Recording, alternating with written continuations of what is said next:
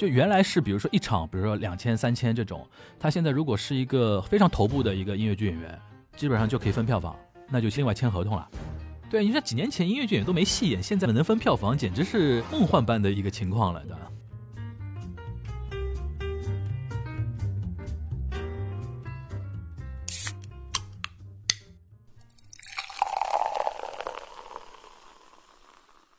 这里是商业就是这样。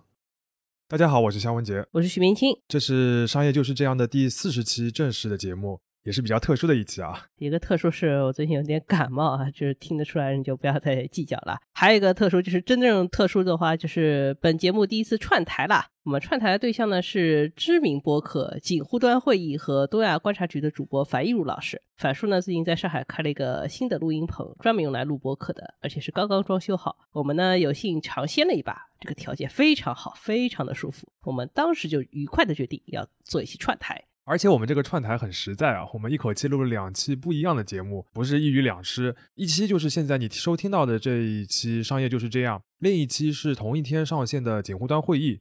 我们会根据两个节目的特性，还选了不一样的话题，所以欢迎大家去搜索锦湖端会议的最新一期节目，现在就把它加到播放列表里。在那里，我们会聊一些更 deep，然后更个人的一些话题。当然，熟悉本节目的朋友也都知道，我们其实是比较讲究信息密度的。请樊叔来呢，肯定是以让他输出一些料会比较好。有一个我们最近比较感兴趣的话题呢，我们觉得樊叔是一个很适合的内容分享者，就是上海的线下演出行业。樊叔除了做播客以外呢，他还有一个身份是一名线下演出行业的资深从业者和投资人。他告诉我们，从疫情之后，其实上海的演出行业经历了一个跌宕起伏的过程。一开始是因为疫情的打击，许多公司包括演员从业者都生存困难。但到了今年，以音乐剧、话剧、脱口秀等为代表的线下演出，其实是出现了一个全方位的繁荣景象。很多新的本土作品是一票难求，而且大量的从业者来到了上海。樊叔其实是经历也观察了整个过程，我们就请他来讲讲背后发生了什么，再来解析一下线下演出到底是怎样的一门生意。这期的话也是本节目第一次尝试嘉宾访谈啊，所以时间的话会比一般的节目长一些，也会尽量保证信息量，也非常期待大家的反馈。非常荣幸，今天我们也是第一次邀请了一位嘉宾来参加我们的节目。如果听播客的朋友应该也非常熟悉，是多档知名播客的主播樊一茹老师。哎，大家好，我是樊一茹，欢迎大家收听。商业就是这样的，对，听播客的朋友有可能对樊老师比较熟的是锦湖端会议、东亚观察局，包括他最新独立出来的一档播客《魔都剧好看》。对，嗯，但是如果是樊老师的朋友的话，有可能对他的这个工作和他主要做的那个事情更加熟悉啊。他其实是可以说是线下演出行业一个非常资深的资深从业者、专家，其实算小兵了。算小兵进入这个行业，因为最早我们是同行嘛，对，同事嘛，根本就是对吧？虽然可能进入一财的时间好像不太一样。哎，我问岳老师，大概几几年进入一财的？哦，那我很晚了，我是一七年，我是一四年。对我跟大概文杰差不多的时间，我是给一财写稿是一一年，嗯，但回来进入正式入职一财是一四年。岳老师进来的时候，我已经就是离开一财了啊！你们两个擦肩擦肩而过，错过了。你的过去我没参与 我过去也不在一财呢。然后是一六年出来之后。才进入到这个算文娱行业吧，然后有点线下的一些东西啊什么的，等于到现在也是五年的时间。五年时间，对。所以今天的话，其实我们请樊老师来，更多的是请他以这个身份，线下文娱行业的这个从业者的身份来聊一聊这个话题。为什么呢？就是之前我们和樊叔线下聊的时候，他就说到疫情之后，这个线下演出的行业，尤其是在上海，其实经历了一个非常大的，可以说是。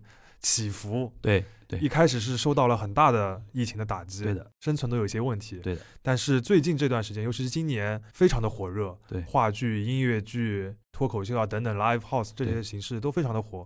我们一方面是作为一个生活在上海的人，一方面也是对这个行业本身也比较感兴趣，嗯，就觉得这个现象从商业的角度还是蛮有意思的，对，所以说今天我们就索性请樊叔过来，也请他来给我们科普科普，讲一讲到底为什么会这么火，然后现在这个线下演出的行业到底是怎样的一个商业模式，嗯，到底这个火的背后是一个比较健康的生态吗？能够继续进行下去吗？然后过去几年有怎样的一个改善，主要是这样一些话题，嗯。嗯。有个小问题，因为线下演出的话，就是演的形式有很多样嘛。前面也提到，像脱口秀，可能 live house 也可以算，这比较传统，像话剧、音乐剧都可以算。你觉得说哪个话题我们今天来讨论会比较合适一点，或者说你觉得哪个类型更有代表性？我觉得最典型的是音乐剧吧，嗯，最典型的音乐剧。然后我觉得可以聊几嘴那个脱口秀嘛。嗯，现在基本上脱口秀跟音乐剧，上海就是全国中心了。为什么是最典型的是音乐剧？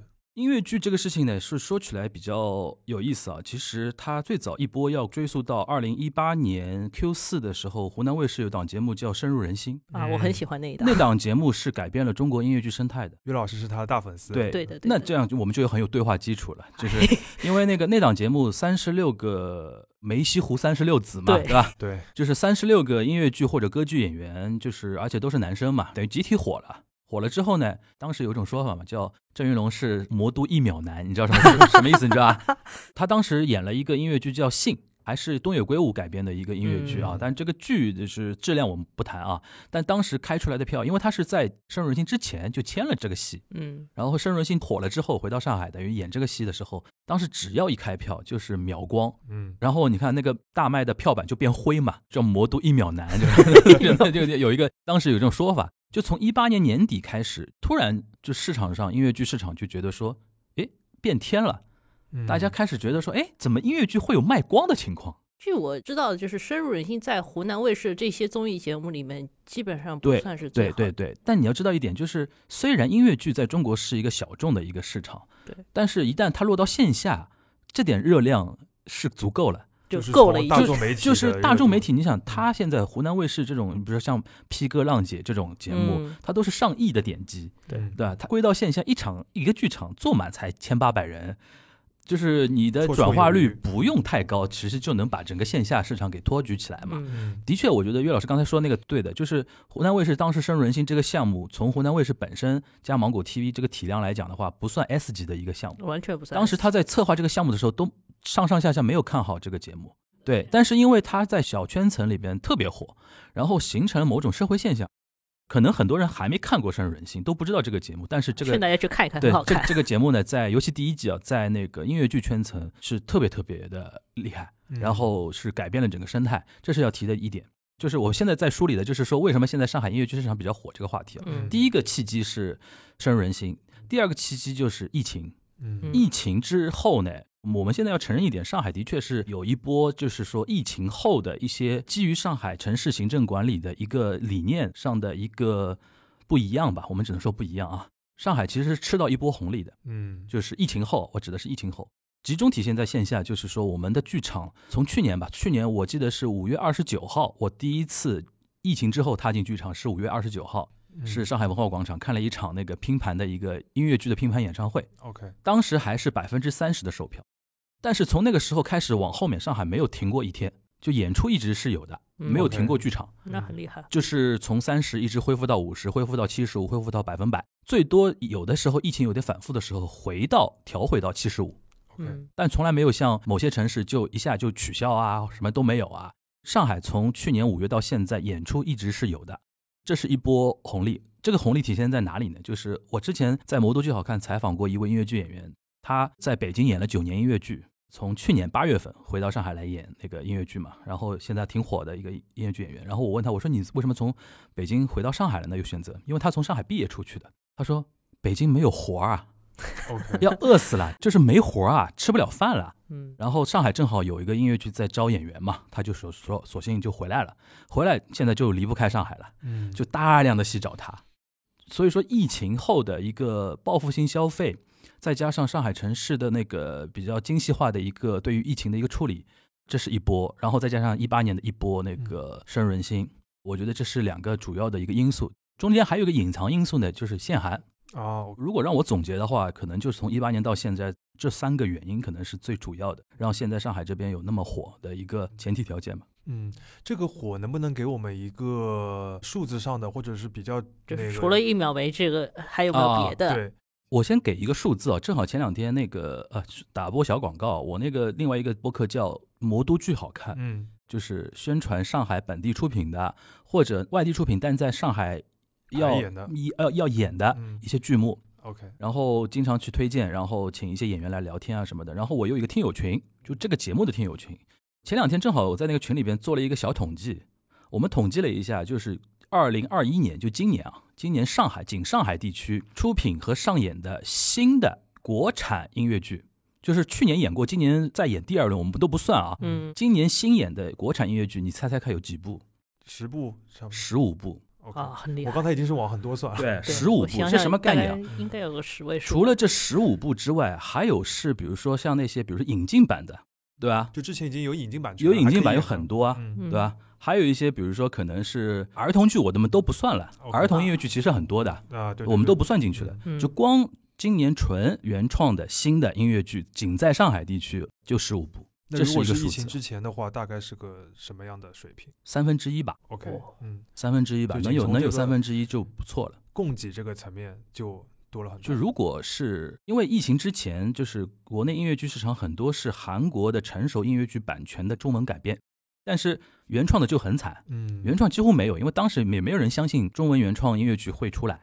然后还有一个听说的一个感觉，就是现在上海戏剧学院、上海戏剧学院表演系的音乐剧班、上海音乐学院的音乐剧系，然后上海还有个视觉艺术学院嘛，视觉艺术学院也有音乐剧班，几乎很多演员都还没毕业，都已经有戏演了。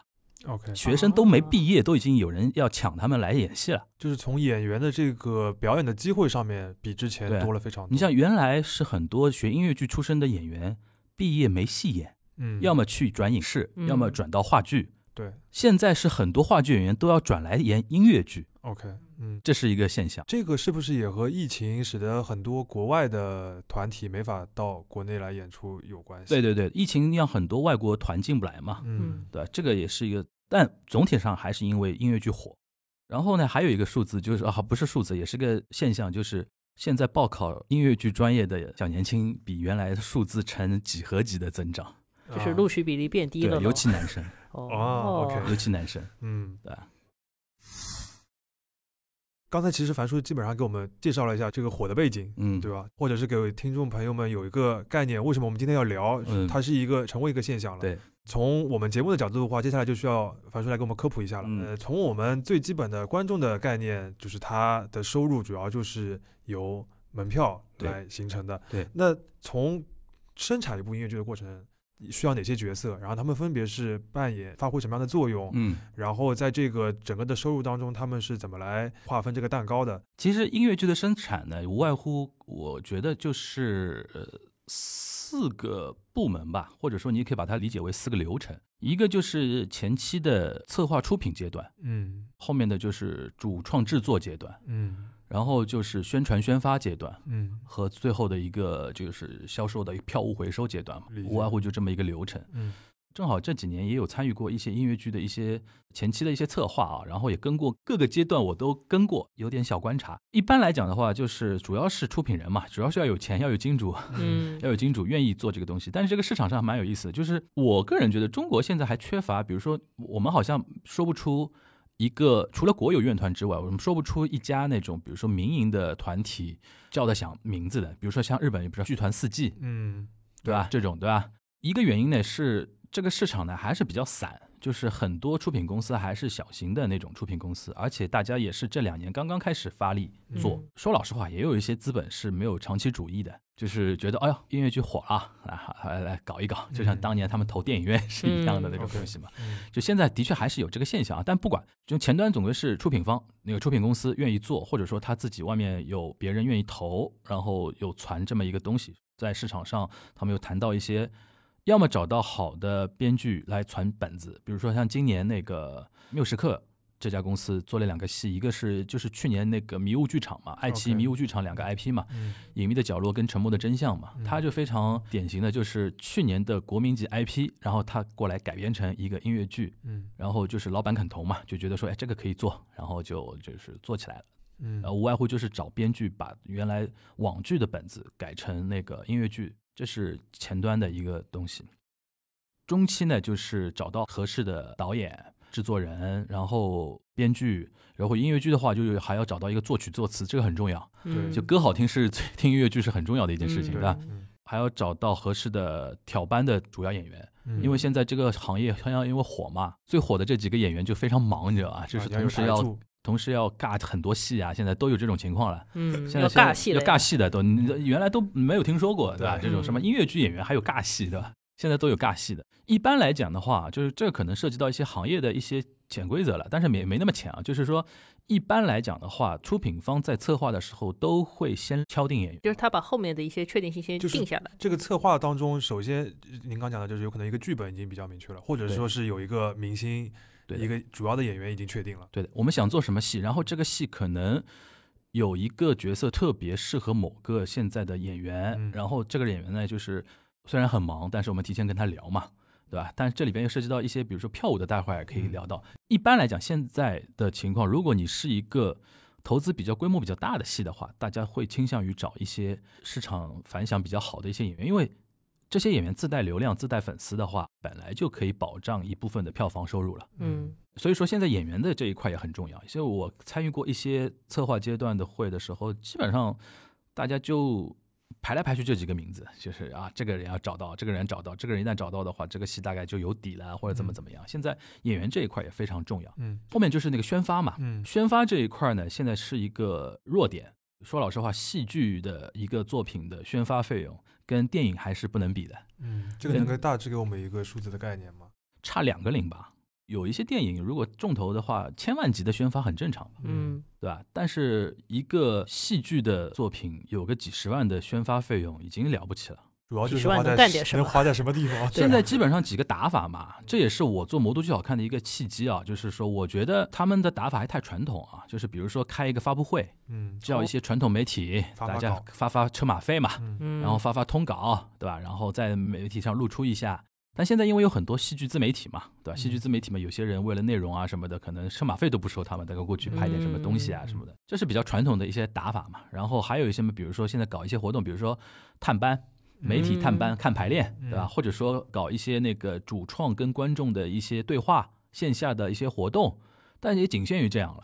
听上去确实是都不太需要花钱的东西。你比如说你在地铁发广告，嗯申通 人民广场那种申通的那种地铁广告，一个就几十万，你这个戏预算才多少？嗯嗯，当然不排除有一些大的项目啊，比如说那种千万级投入的一些戏剧，它可能有个大几十万甚至上百万的宣发，而且这里边有个逻辑上的问题。因为电影是一个大众产品嘛，大众消费品，大众型的文化消费品，就是你在商场做广告，你在地铁做广告还是有效果的。嗯嗯但戏剧这个东西本身就很小众，而且它的入门门槛又很高，一张票两三百，本来消费者群体就没有说那么大，所以说你在那种大众的那种平台投放广告，其实效果有限。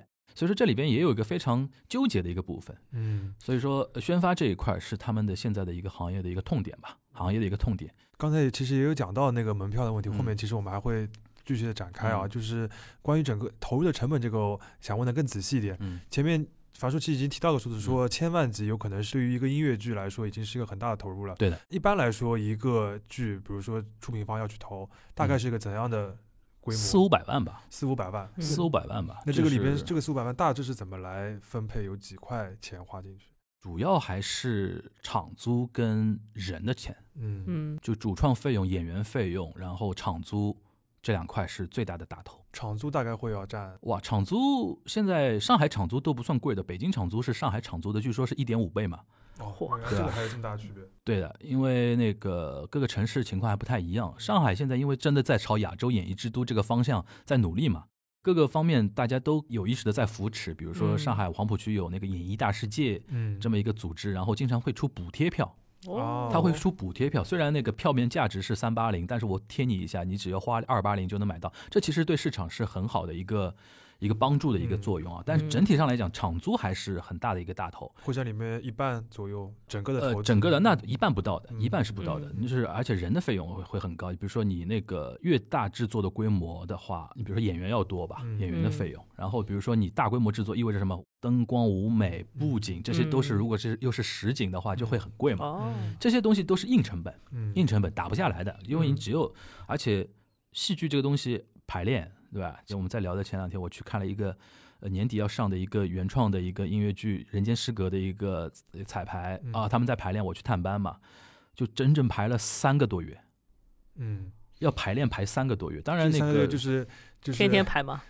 天天排。主要这样的话，时间长的话就是人工，包括场地的时间对啊，都要对算进，去。啊对啊，嗯然后你还要吃喝拉撒的钱，嗯，对吧？都要你出品方是包在里边的。嗯对，这个是一个很重要的费用。然后再往前去倒呢，比如说编剧要有的就是这个编剧的那个费用，嗯对吧？作词嗯作曲都是有费用的。如果你是一个买来的 IP 的话，还有一个 IP 的一个授权费用。嗯嗯那比如说那个之前他们那个《白夜行》，，OK，对对吧？嗯甚至要给日本人东野圭吾费用，对，吧？是是，对吧？这个也是一个前期的一些费用。嗯但是我个人感觉重头还是人的费用跟那个场租，这个重头大概可以占这两块，这两块可以占一半以上了，占一半以上占一嗯半以上了。啊。占一半以上。比如说在那个千人级剧场，你要演出的话，基本上四五百万是个门槛。啊，对，如再小果你的在小剧场，小剧场你，在小剧场的话，可能可以更便宜一点，稍微科普一下，就是一般来说，就是在这种舞台剧的，不管是嗯话剧还嗯是那个音乐剧里边，嗯千人的剧场是一个，大家可以算它是一个标准，对吧？千人算大的了。算就算是大的概念了，小剧场有可能就是一两百人那种。你这么算好了，就是上海现在，比如说主流的几个音乐剧的一个平台啊，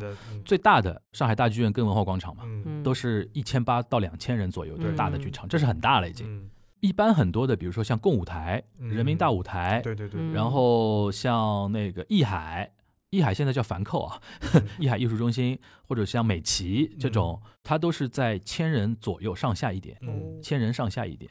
然后再小一点点的，比如说上徐家汇的那个上剧场，赖声川他们的嗯那个个上剧场，大概有七八百的样子。嗯再往下就是偏小了，就是五六百这种就偏小了。嗯，一般来讲的话，就是中间那一档，就是共舞台、人民大舞台，嗯呃，就是艺海啊这些，现在是比如说四五百万投资以上的那些剧的话，可能会在那边做，嗯，会比较好一点。讲到这个剧场的话，就是我想插问一个问题，就是剧场会不会主动的参与投资出品剧目？会的，这文化广场就特别明显嘛。嗯文化广场这十年，今年刚过了十周年的那个、啊那个庆典嘛，它是很积极的在做音乐剧市场的一些生态的工作的。嗯比如他参与一些投剧本啊、孵化剧本啊、投戏啊，甚至有些戏可能不在文化广场演，但是他会前期介入在里边。那他为什么要做这个事情？我觉得这是趋势，未来剧场的品牌化和它的专营化会是一个趋势。现在文化广场就是上海的音乐剧的一张名片，啊，对，大家对它是有认知的嗯，而且对它的戏是有一定的认可度的。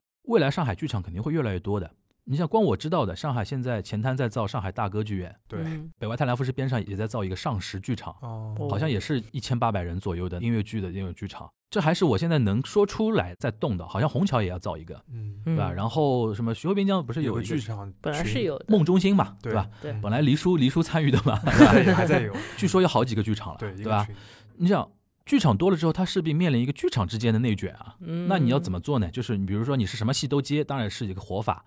什么戏都接，但是有个问题就是说大家打价格战了。嗯对吧？就是说你总归得运营下去吧，什么戏都接，或者说比都去外面抢抢内容来的话，无外乎就拼谁服务好，然后租金便宜。有一个活法比较高级，就是说我主打我的品牌认知。，嗯就现在文化广场切的一块，就是说，哎，看音乐剧，看大型音乐剧到文化广场。他前景因为引的都是一些对啊，马蒂尔达什么、魔法坏女巫啊，什么我都是在文化广场上面看到的嘛。嗯就是它可能是一个战略性的考虑做这么一件事情，然后这个事情现在有点是十年过去之后有点收获了嘛，开始有点收获。这个我觉得未来是个大趋势，这个是不是像新的剧场都会这样我？们比较熟悉的伦敦西区啊，或者百老汇，基本上也是剧场，或者是它和它的那个招牌的一些演出强绑定的对的是强绑定。我觉得这就是戏剧跟电影不一样的地方，嗯就是剧院有很大的能动性的。剧院你前期介入一些剧目的孵化，其实对你有好处。嗯就我们从来没有听说过所谓电影院去孵化电影的，除了非你是院线，比如说那个万达这种，嗯对，吧？你是又生产电影又卖电影，对吧？又是一个有连锁的是一个一个集团里对，现在我觉得剧院深入到一些品牌认知的这种打法是越来越多了。我刚才还漏说一个剧场是是中国大戏院，在牛庄路，哦南京东路那个靠北一条路叫牛庄路嘛，嗯上面有一个中国大戏院，它的一个打法呢，就是说是一些先锋实验性的一些话剧啊什么的会在它那边演。他因为他请的是田沁鑫做艺术总监嘛，对吧？这个就是他们的品牌化的一些意识嘛。现在我觉得嗯未来肯定会越来越往这个方向走，嗯，对啊，理解了。刚才其实基本上都是产出的这个嗯角度，嗯，要要说钱了的，赚钱的总要回收吧，对对，大几百万投进去了嗯，账怎么算回来呢？我们以音乐剧为例子的话，还主要还是说票款，主要还是票款回收。但是它有一个就是说不同的玩法是在于是说，比如说我是一家上海这边的音乐剧出品公司做了一个剧出来，然后这个剧在上海演了一轮了。一般来讲，这一轮能收回、能打平，就是属于很好的成绩了。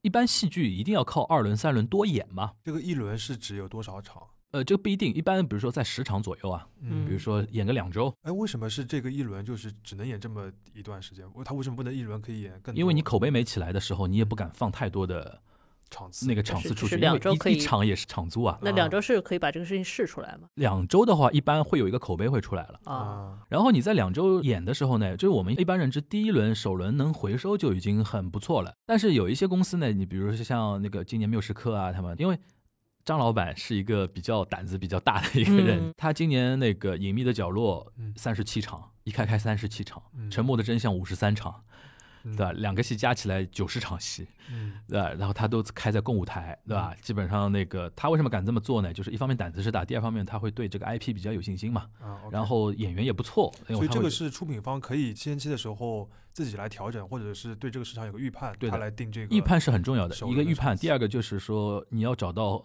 有档期的剧场，啊。有些剧嗯场你看中他，他人家没有那么长的时间放给你啊，嗯，就跟电影的档期一样的，对吧？不是，就是说他都排满了，因为剧场一般会做前期的一个排，比如说今年他现在可能已经在做明年这个时候的嗯戏，哪些戏会进来什么的，一天我比如说周六顶多就是两场。嗯然后你还有装台卸台呢，啊，不是说你这个演完后面一个我也能能演别的戏，我这段时间就只能给你。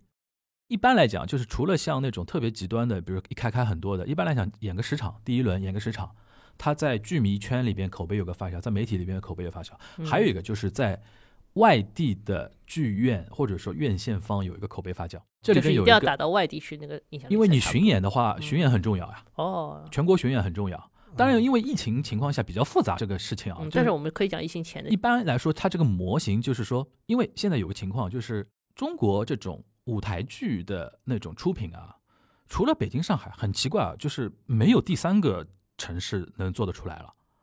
就是从头开始传一个对剧的项目这件事情，对都只在上海和北京两个城市发生。我们不说百分百吧，基本上这个局面就是这样了。OK，因为我惊讶的发现，哪怕像广州啊，它现在很难出一个文化产品是有全国影响力的。它可能出一个什么戏是在岭南地区很有当地的一个影响力，嗯但是它没法北上的。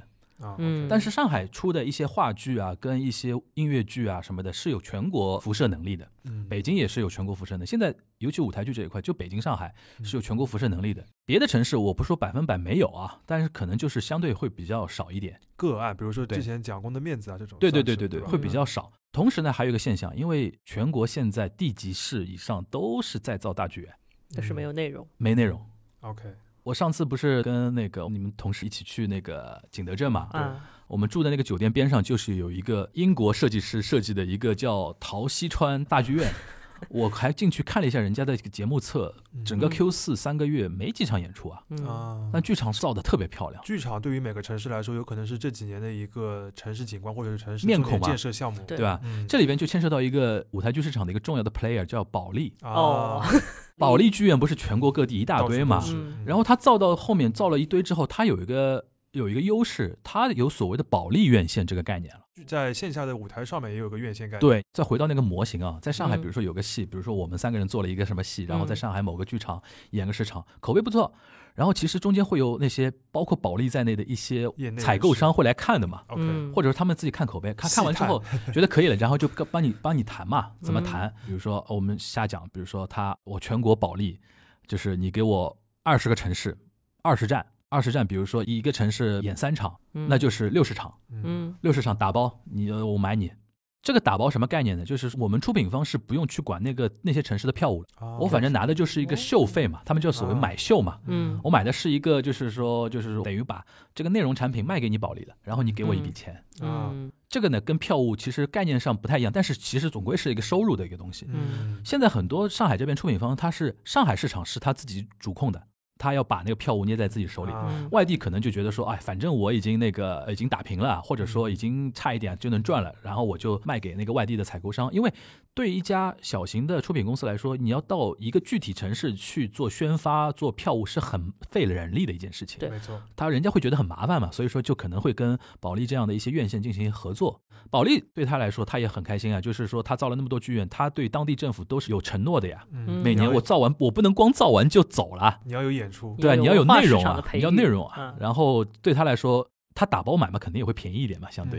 所以说，相当于就是有可能打包的平均到一场的这个价格，相比较于如果你这个一个剧场全部都坐满的话，那个票务肯定是他还是赚的，他还是赚保利还还是能赚。对，嗯或者说，即便不赚，嗯这里边就牵涉到一些各地政府其实对于文化内容也是有扶持的嘛。啊，政府这个扶持落在谁手上，也是落在保保利身上，对吧？啊，哪怕亏一点也无所谓，他反正嗯每年都会有自己的一个左口袋到右口袋的一个区别嘛。这个是很经典的一个音乐剧的一个出品的模式到盈利的一个模型，啊，主要是这两块儿的。然后你就是说周边销售这一块儿，我觉得上海这边在逐步的形成一种就是说音乐剧周边销售文化，有点要慢慢要起来那个感觉。但是现在还是一个问题，就是周边的销售，你从设计从那个出货，它也是需要人力铺下去的。嗯对于一些出品公司来说，除非你找到合适的合作方，不然让他自己做的话，他最多做做帆布袋啊、T 恤啊，然后徽章啊，然后场刊啊，也就这样了。嗯，他可能跟日本那种非常丰富多彩的那种周边文化，啊一大袋还，还还是还是有点距离。但是上海现在也在开始做，嗯这个一旦起来了之后，会是对剧方是一个非常好的一个补充。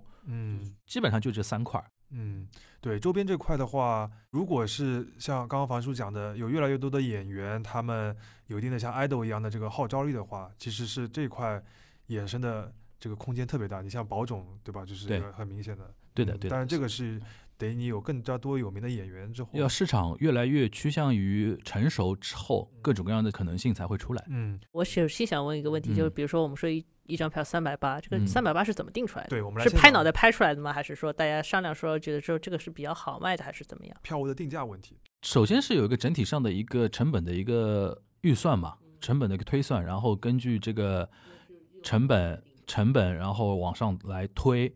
但比如说有一些，比如说你圈到一些好的演员，知道这些演员自带流量啊什么的，那自然可能会往上再定一定。呃，我们举个例子啊，比如说你这个戏里边有一个特别强大的影视演员，或者说 idol 下来演了。你知道他肯定会有很强的一些就是核心粉丝，一般的做法就比如说最高票价，你可以往上定一定，因为这些粉丝你再贵，对吧？我听说过都有人，比如说什么，必须要前排嘛，对吧？对对对莲对对花池呀对对，嗯某演员不是演那个赖声川的某个话剧，不是在武汉站卖到一万一张嘛，黄牛票啊，黄牛票，黄牛票，但是票面卖不到那么高啊。嗯一般来说会把那个 VIP 票定的会比较高一点，对吧？嗯收割一波嘛，嗯嗯对吧？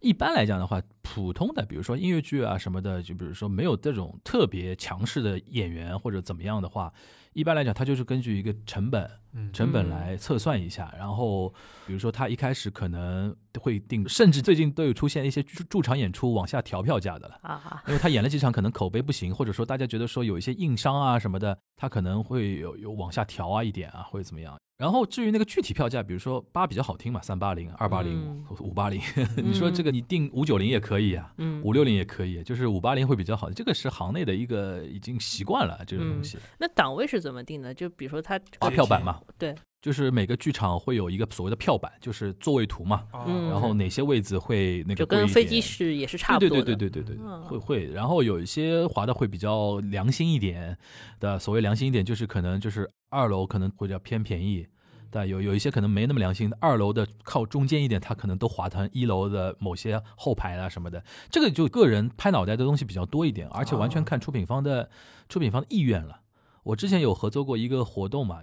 因为那个合作伙伴他原来做韩团的活动比较多，哦所以说定价定太高。因为那里其实是个日本明星的一个见面会，OK，后来我一直劝他，我说日本明星的见面会没有定那么高的，对吧？就是，但是他因为做韩团习惯了，对吧？然后就后来事实证明是失策的嘛，是卖不出去了。战略错误，就没没卖那么多，卖不太动。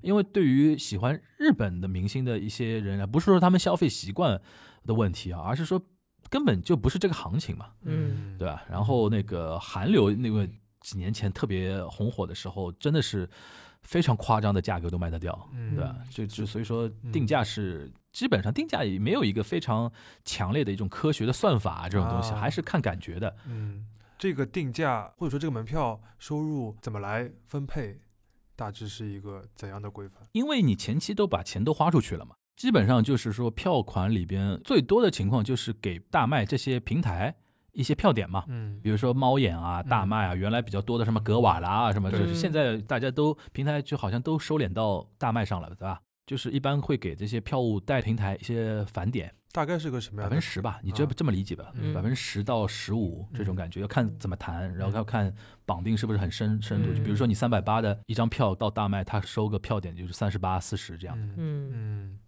这是一种。还有一些现在比较多的，就刚才我留个扣子，就是现在有一些演员是可以分票房的。啊他可以直接参与这个分就。原来是比如说一场，比如说两千、三千这种，嗯，他现在如果是一个非常头部的一个音乐剧演员，基本上就可以分票房，那就另外签合同了，嗯，就是他不是拿固定的这个就他在进来的时候固定之外再分票房，哦或者说纯分票房，或者这个就看具体去哪个，这个是商像商场像像商业地产的租金一样了。对对对对对对嗯对对对，就现在就是说演员能能到这种议价能力了。那他这个分大概这个就不一定了，不能说了不一而足了，不一而足了。看，比如说你到底，比如说有些演员他自己判断说，我我能带来多多嗯多少的那个，嗯因为对于出品方来说，卖掉才是就是你只要不过分你只要能帮我都卖掉，然后我不亏钱，然后怎么怎么哦能帮他赚到钱，都好嗯商量嘛。所以这个现在还是处于刚刚火热起来的一个新的现象。对，你说几年前音乐剧也都没戏演，现在能分票房，简直是梦幻般的一个情况了。理解。其实我们刚才讲的比较多的都是音乐剧的这个概念。嗯，我想了解一下，从你们演出行业来说，音乐剧，呃我从我们的感觉，音乐剧、话剧、live 啊，嗯或者说是比如脱口秀啊，嗯这个感觉不同的演出其实规模或者各个情情况都不太一样的。嗯你们会怎么来分类？如果从人群来分的话，我们一般会把音乐剧跟话剧分在一起。嗯放在一起是因为他们的售价大致比较他们的客群重合度会比较高一点。就是听话剧人也会去看音乐剧，对，看话剧的人就是说不排斥会去看那个音乐剧，嗯。但这里边还有点区别，就是音乐剧现在的观众普遍更年轻。OK 嗯。你如果现在你去上海安福路嘛，上海话剧中心，你去看一场话剧的话，还会有一些银发族啊，嗯。或者怎么样，就是前前两天不是在演商鞅嘛，嗯。商鞅九六年的戏啊，对吧？今年我去看的时候，现场有很多老年人，嗯。因为他们可能二十五年前就看过啊什么的。嗯音乐剧进中国也就二十年的事情，差不多。嗯。对吧？也就二十年的事情。上海算第一批嘛，当时我小时候什么猫啊、剧院魅影啊什么的，所以说它没有像话剧这样在中国有那么长的一个沉淀跟传承，嗯。所以说它的那个剧迷圈层也相对更年轻一点。，OK，嗯尤其再加上最新的那一波，就是我刚才提到那个一爱八年那个些 一八年那个呃深深入入人心之后当时有一批高中生、大学生才开始关注到那个音乐剧嘛就是。湖南卫视的受众了，对对对，湖南卫视受众。还有一个就是我这两年遇到好几个例子，就是一些高中女生，外地的哦，很喜欢到上海来看音乐剧，他们水平不差的，有一些都是要考 A level 的，哦，因为音乐剧给他们感觉会比。就是我是指他们的想法啊，我这里边不带任何价值判断啊。音乐剧给他们感觉就是会比追那些 idol 更有艺术的欣赏的门槛，他们是这么跟我说的啊这么跟我说的。因为你同样看小哥哥，这里不但有小哥哥，还能欣赏到艺术歌曲，对吧？音乐的那个小哥哥至少是有文化素养的小哥哥，是？呃这个这个话是岳老师说的啊，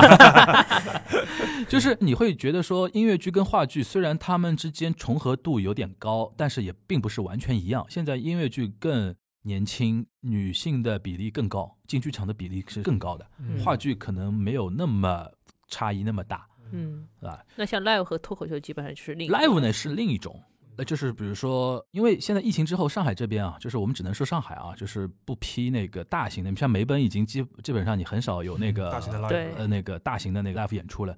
就今年好像就有一个那个嘛，就是重塑嘛，啊，对重塑雕像的权利嘛，我还去看了嘛，对吧？那个是万人蹦迪现场，就是除了那个之外，今年好像就没有什么大型活动在那边了。但是那个现在好像很多都去苏州那边了，苏州奥体啊，什么那个外地啊什么的。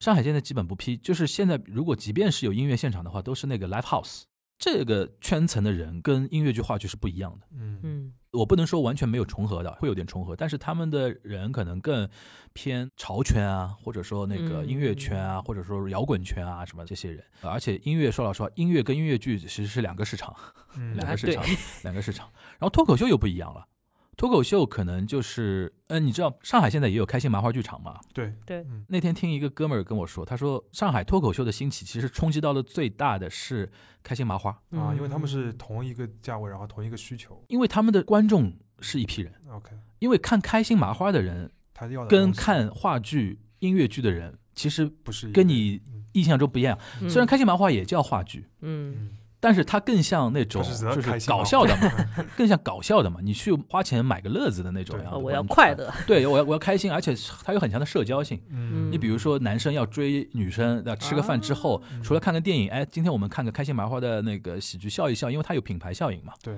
对吧，我们就比如说我有那个那个听友群嘛，我们那个、嗯我那个听友群就是魔都剧好看的听友群，这里边很少有人会聊到开心麻花的戏的。但是脱口秀的观众跟他们其实跟开心麻花是有点像的，你可以把它理解为更偏那个搞笑娱乐的一块儿的一些观众。因为效果文化的崛起嘛，就上海现在厂牌很多嘛，就是效果文化当然是第一集团了。下面你比如说有很多嘛，比如猫头鹰啊、喜剧联合国啊，甚至再往下都有很多厂牌。而且据我所知是大家活的都不错，都不错。这就是上海现在为什么成为喜剧的 单口喜剧或者说叫脱口秀的全国中心的一个道理嘛，就是就有一批年轻人就喜欢看这个东西。然后我抢不到效果，还买不到你喜剧联合国吗？当然，Storm 不要说我啊。他们的票也很难买。对对，嗯他们票现在也越来越难买，而且他马上要出新的专场了嘛。对，嗯对，他的专场也是很快就卖光的那种程度，就是他的客群可能就更不一样。就是在我眼里的话，话剧音乐剧是一个市场，呃，live house 是一个市场，嗯然后脱口秀跟开心麻花可能是一个市场，嗯，要这样分。然后，呃，如果从疫情的影响来说的话，仅现在上海而论，除了大型的 live 演演唱会有可能现在上海是那个比较少的，其他的几几个的话，都吃到了刚才樊叔说的一个所谓的疫红利嘛情的一个红利。嗯嗯，这个的话，其实刚才基本上是科普了一下现状。嗯我们要稍微这个再往深问一问啊，嗯就是前面比如说讲到了一个音乐剧的一个良好运转的一个盈利的模型，嗯对吧？自己先演了一轮之后，然后有了好的口碑，能够去全国巡演。嗯，那如何让它能够这个当中这个是个嗯玄学，好吧？这个是个玄学，但是呢，因为我个人就是又牵扯到我个人，因为我平时看剧也多了嘛，这两年，因为的确也对这个市场关注之后，的确我对呃文娱的东西是打内心是感兴趣的。我个人就是说，还是会觉得说，一个项目要做得好的话，原来可能是前两年啊，就是比如说要圈演员可能会比较重要，但是现在越来越市场越来越好，然后开始分化，开始开始分层。今年我们刚才不是说十五部中文原创出来吗？你会觉得说今年好戏好多啊，好的戏有好多啊，嗯然后有些戏可能放在前两年是当年的天花板，但是放到今年可能哎呦就没有最好，就会有这种现象。然后而且是不是好的方面是很多元的，不是说原来的很单向度的，大家去讨论好就是这个方向的，会不会嗯，如果你打分的话，就是说呃原来可能比如说在疫情前，嗯或者说深入人心之前。嗯出一个原创就不容易了，嗯，然后给他大家打分嘛，都多多打一点，鼓励鼓励鼓励鼓励原 创啊什么的。现在像这些戏，如果放到今年再出来的话，它就是吊车尾，它都有可能那这个品质和就是反馈到票房上面显著吗？这个显著啊，显著啊。嗯的确，现在是现在是越来越火，嗯现在越来越火。你像那个前两天我去看了一个原创的一个新的戏，叫《南唐后主将》，李后主李煜嘛，嗯他是在别克中剧场，上海大剧院别克中剧场五百多个位子，大概首轮卖十一场嘛，嗯售罄啊。他没有任何的没有任何的别的资源。嗯，我像我路人，我其实没有听说过。你没听说过的，但是嗯他在那个圈层就已经卖光了，嗯对吧？然后有个前提就是他进入一个正向循环了，就是你市场越来越好之后，越来越多的钱会相信音乐剧投入进来，越来越多的人才会进来。所谓人才，原来可能是眼里没有音乐剧，我只做话剧，我只做什么的，然后嗯一些导演啊、编导啊、演员啊，或者好的一些各种各样的人才的资源，他会进入到一个项目里边来，然后把这个项目就越弄越好。这回到你的这个问题上面去啊，我现在越来越觉得说，未来中国音乐剧最核心的一个问题还是 IP 本身要好，就是你的本子、你的主创团队要过硬，出来的东西是要好，嗯然后这样才能这个剧才会好。嗯，音乐剧的这个本子感觉好像还比话剧要更复杂一层度，就除了你这个故事以外，还有还有歌，对对，歌是非常重要嘛。对，除了歌之外，而且中国人的欣赏习惯嘛，还有作词。啊，我今年特别喜欢《沉沉默的真相》，就是因为《沉默真相》里边那个作词让我非常舒服，嗯，词做得好。他说，你刚刚说到是对中国观众来说这个更加重要，因为中国人听歌有有看歌词的习惯的嘛，啊对，OK，不对吧是只听调的。对，嗯而且还有一个就是，我们经常有一种文以载道的那种感觉。如果你这个故事讲的，如果是那种非常对我来说啊，如果你是一个故事讲的是一个虚无缥缈的一个故事，非常个人表达的一个东西，可能很难卖在中国。嗯嗯，但是你要把它落实一点。对对对对对，我就那天看那个《沉默的真相》这个戏的时候，我就想到一个什么事儿，就是几年前有个电影叫《我不是药神》，你知你记得吧？嗯，我不是药神，你如果你从电影艺术上来讲啊，它没有那么了不起嘛。但是他为什么那么成功，或者说口碑那么好？你会觉得说他带着中国人的社会的对他的一种感情的共鸣，共鸣是刚那个时候讨论这个电影非常多的一个词嘛。对嗯他的那个共鸣。然后今年我会觉得说，中文原创找到了这种新的那种感觉，因为原来引进韩国很多那种韩国的一些音乐剧做中文版，它里边有个问题，就是韩国人共鸣的东西跟中国人没法儿完全一致嘛。嗯，就是汉化的音乐剧汉化之后，对你这个剧演了也就演了，然后我看了也可能也很感动，但是。但是他不会出圈，因为它影响不到核心剧迷之外的那批人。嗯，但是你想，《沉默真相》《隐秘的角落》这些剧，它是一个首先它是个社会派，它是个国民 IP，然后社会派。你这个说的对了，我觉得未来中国原创会走社会派戏剧，啊就会来越来越多的那种跟社会紧密相连的一些剧目，会让一些出品公司选择去做他们来改编音乐剧。啊，好像是说这个更能得到共鸣，嗯，共鸣很重要。这个我感觉还是蛮重要的，就是有可能会有很多我们会看到越来越多的一些熟悉的电视剧甚至是电影的名字出现在剧场里边，它变成你像那个十二月马上要演了那个《人间失格》嘛，嗯。嗯，太宰治的那个小说改编的嘛，当然它是一个完全的中国团队把它改编出来的一个一个音乐剧，白举纲就在里边，他们也下场来演了，嗯对吧？然后这个是一个，还有一个就比如说前两天我刚上线的那期《魔都剧好看》，就采访《沉默的真相》那个作词编剧，他原来是影视编剧，他是喜欢做影视编剧的，然后被拉过来做那个就是说《沉默真相》之后。他感受到一些爽感嘛，因为啊做影视编剧爽感跟戏剧是没法比的。对我个人觉得说，尤其他这次写了一首歌嗯非常好嘛，然后那个歌在那个剧迷圈子就炸了，你知道吧？嗯然后对他的正向反馈会非常非常大。嗯你想，他如果写一个都市情景剧，对吧？都市那个婆妈剧，对吧？在平台上播了，谁会记住他？嗯嗯谁会讨论他呢？嗯对吧？但是戏剧这个东西，尤其这个是题材又是社会派的、硬核的一些故事的话，他的那种爽感会不一样。就是因为这个市场又越来越好了之后，会吸引这些原来可能不是这个圈层的人才，会下场一起来把这个东西越弄越好。然后他在这里会很快获得正反馈，然后就会更加好。对哦对这个人才这个点我感觉非常重要，就是 有点类似于播客的情况是吧？就是你有很多与梁文道都下来了，对吧？对，就是与这个行当过去不是这个行当的，但是其实与这个相关。然后嗯你的你的才能、你的技术完全可以直接应用过来的这个人才，这个这个基础在，然后你才可以很快的能够供给出这么多的产品给现在这个比较大的这个受众。对，而且上海真的有一个优势，就是上海官方还是比较支持线下演出行业的。嗯，你像那个一九年，他们推了所谓叫“演艺新空间”的政策嘛。嗯，演艺新空间的政策你知道是什么意思吗？我不知道，就原来可能是办公室啊，或者或者呃厂房啊，或者怎么样，嗯让你改造，当然符合什么消防啊各种各样的标准之后，我发你一个牌照，你可以卖票做演出。这个是上海这个边推的。线下的空间能够拓展一个新的用途，其实在中国是一个非常上海是真的是走在前面的。对吧？你对要最典型的例子啊，我相信这期节目就是如果有戏剧圈的人听到现在都急死了，我怎么还没说那四个关键词？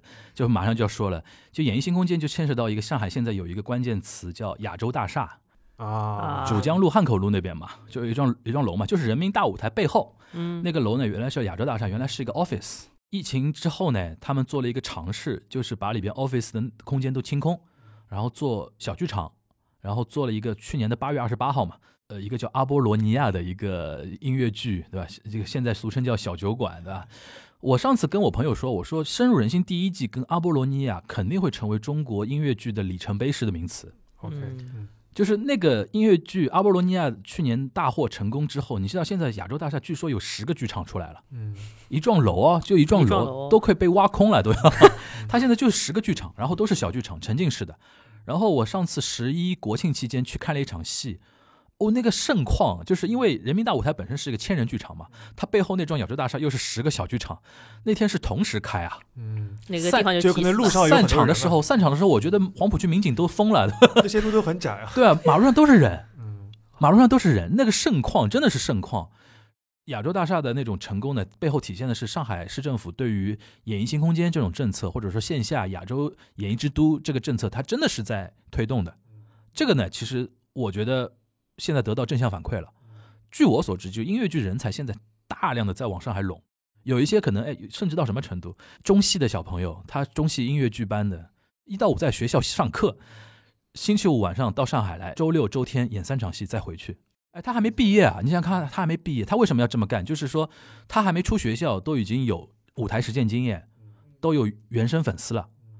他未来干什么都，他可能未来可能没有最后留在舞台上，他去干点别的，但对他真的是一个非常好的一个正向的一个训练嘛，啊，OK，对吧？现在上上海现在就成为这样了。嗯然后据我所知，像大世界也要亚洲大厦化了。嗯，就 要开始大量的小小剧场大世界是很好的例子。对啊，现在人民广场附近就是上海的百老汇，或者说韩国的首尔大学路。这句话可以直接放在标题里。对，呃，但是这个的话，就是虽然感觉刚才我们讲了很多上海了，但其实有一个根本的道理，就是因为像线下的演出行业本身它就是一个公共的文化事业嘛，它像一个基础设施一样的，它你嗯必须是需要有一些政府的支持，嗯在中国有可能是一个补贴，有可能是一些政策的比较宽松或者嗯一些扶持。嗯它对这个行业的影响就是是很大的。嗯一方面，它是一个比较充分市场竞争，对吧？嗯你大家去看谁好好看，大家去看。另一方面，这个支持是我们说的商业一点的话，对于你整个行业的这个收入这个模型会有帮助，对吧？对于你去启动一个事情的这个门槛也会降低很多。对，尤其是你越大的项目，其实有的时候政府帮一把会好很多。对它，它这个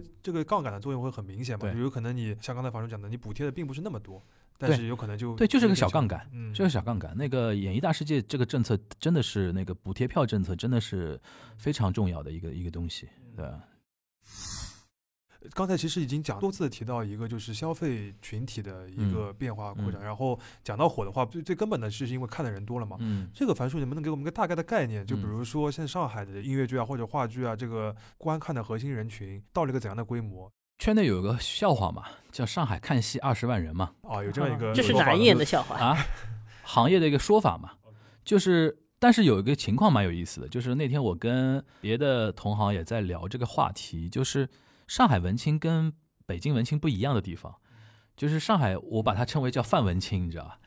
就是这二十万人呢，可能好的电影也去看，好的剧也看，嗯，好的展他也去，理解意思了。然后他是只要是泛文化类的 event 做得好的、出圈的，都有他的身影。嗯，但北京是那种电影圈的就看电影，哦，戏剧圈的就看戏剧，相声圈的看相声，对吧？看京戏的看京戏。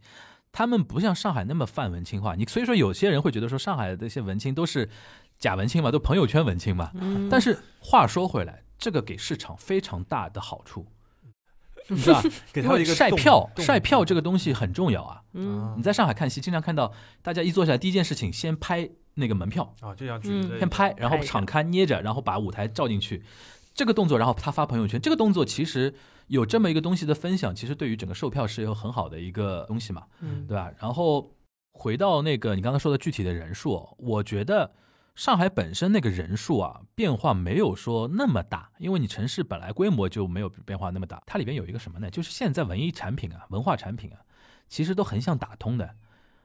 我经常跟他们戏剧圈的人说，我说你们争夺的对象不是别的戏剧的作品，你们要跟游戏争夺人，你们要跟夜店争夺人，你们要跟那个电音，对吧？那个嗯 DJ 什么那种夜那个那个迪厅争争夺人，对吧？你们要跟剧本杀争夺人嗯还要因为现在跟酒吧争夺人啊，跟酒吧和剧本杀争夺人，对对吧？对电电影啊什么的，就是你嗯都要争夺大家争夺的都是周末或者说是时间下班的其实是时间和钱。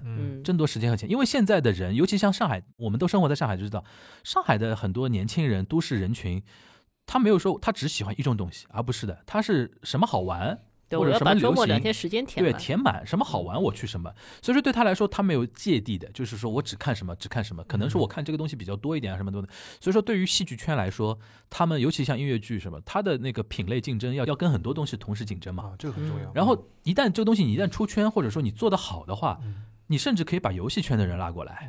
甚至把那个原来平平时泡吧的一些人，哎，他觉得是或者或者玩剧本杀的人拉过来，这样的话，你的那个二十万那个人群其实是就是可以扩大嘛，扩大嘛，这是一点。还有一点就是现在随着高铁的发达，哦，为什么上海要做亚洲演艺之都？其实这里边还有一个，就是前段时间上海市领导有提出嘛，说上海现在要让外地的游客为了一出戏跑到上海来旅游一次嘛。已经有了这样官方的说法了？对啊，因为所以说他让永不消失电波驻场在美琪嘛，哦因为永不消失电波是上海现在有全国影响力的剧目之一嘛，嗯对吧？然后又是一个红色题材，比较伟光正一点，对吧？嗯然后他的目的就是说，让别人就是外地的呃游客，或者说外地的人，就像你去迪士尼乐园一样，迪士尼乐园不都是不一定都是上海本地的游客嘛，对很多是外地的嘛。他们的想法是说，让戏剧成为戏剧成为一个目的地。嗯嗯现在的确也在成为这个东西，因为我知道像尤其像什么亚洲大厦啊，尤其像这样，很你去看周末啊，很多妹子拉着那个行李箱来看戏的。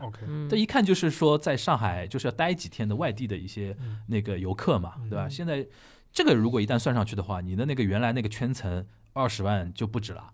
就是因为为二十万就是上海的二十万，那你剩下的像南京、苏州、杭州、宁波这些城市我们光说长三角就很长长三角地方到上海来看戏非常简单，非常嗯方便。嗯所以为什么上次那个有一个官宣说虹桥那边要造一个剧场？哦，你想，他如果造在虹桥更方便了，就高铁下来直接看，看完看完看看完看完就吃个饭就可以回家了，啊，对吧？就这个未来我觉得这个市场会变的。嗯呃这个跟国家那个交通的那个建设又又联系在一起了。如果原来没有高铁的话，我觉得不可能实现的。等于说我要看个戏，还花一个大整个周末的时间。嗯我现在可能花个大半天嗯就来，尤其像长三角的那些观众，像苏州的观众到上海来看戏很频繁很频繁的。嗯，对啊，这个点确实是之前没有想到，嗯嗯，而且这个还能牵扯到整个国家战略，对吧？长三角是个国家战略，对对对对对，嗯，我这边那个还有最后一个话题嗯想要请教樊叔的，就是其实我们现在讲的这个一切都是很向上的，对吧？嗯是处于一个嗯在进展当中的，在进步当中一个过程。嗯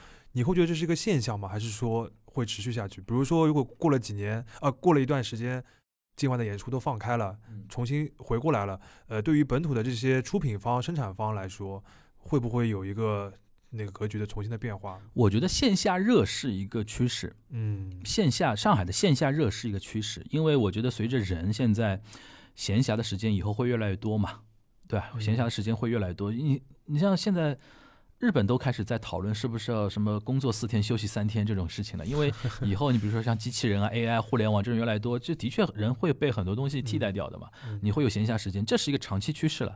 所以说，上海转型做亚洲演艺之都，发展文创线下的文娱的那个行业，这个长期趋势我觉得存在。再加上官方的确会支持这么做，这个是趋势是我觉得是，除非出现类似像那个新冠疫情这种突发性的那种事情的话，这个另说。长期趋势我是是这个，唯一可能变化就像你刚刚刚刚说的，老外如果进来了以后，那个国内怎么办？嗯，就是这个是从内容生产者的角度，有可对能竞争会更加激烈一些。这个呢，我觉得一点啊，首先那个之前有我听到有一种说法嘛，说可能恢复到疫情前，完全就是说海外团体进来的话，可能到二零二四年了，嗯，哦圈内都这么看。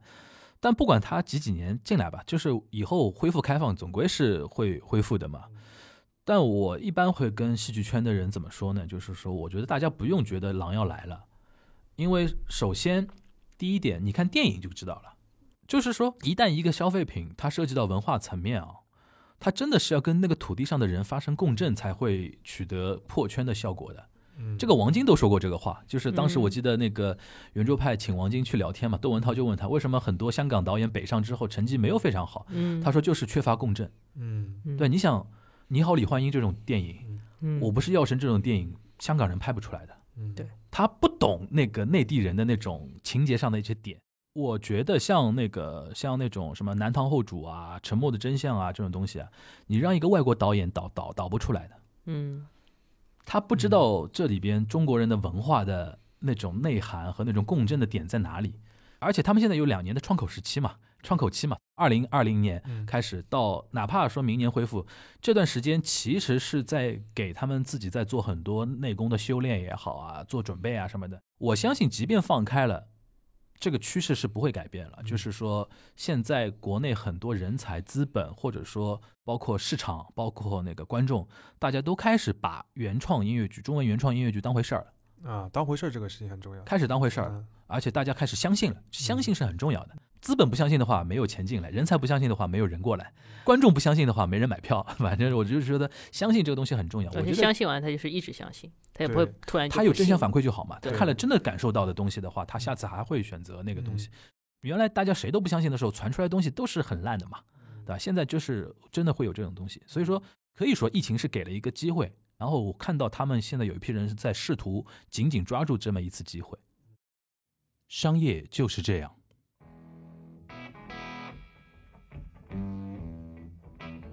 感谢收听这一期的《商业就是这样》。你可以在苹果播客、小宇宙、喜马拉雅、网易云音乐、QQ 音乐、荔枝等平台收听我们的节目。微信公众号“第一财经 e magazine” 也会推送每期节目的内容。如果喜欢我们，欢迎你在苹果播客给我们五星好评，并期待你在各个平台与我们交流。尤其欢迎分享你感兴趣的话题。下期见。